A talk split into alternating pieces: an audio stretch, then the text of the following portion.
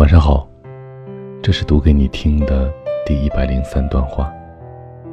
零岁出场，十岁成长，二十岁彷徨，三十岁定向，四十岁打拼，五十岁回望，六十岁高老，七十岁搓麻，八十岁晒太阳，九十岁躺床上，一百岁挂墙上。生的伟大，死的凄凉。能牵手的时候，请别肩并肩；能拥抱的时候，请别手牵手；能相爱的时候，请别说分开。一生，其实就是这么短暂的。以上就是今天晚上想要读给你听的一段话。我是无声，我在遥远的内蒙古跟你道一声晚安，城市另一端的你。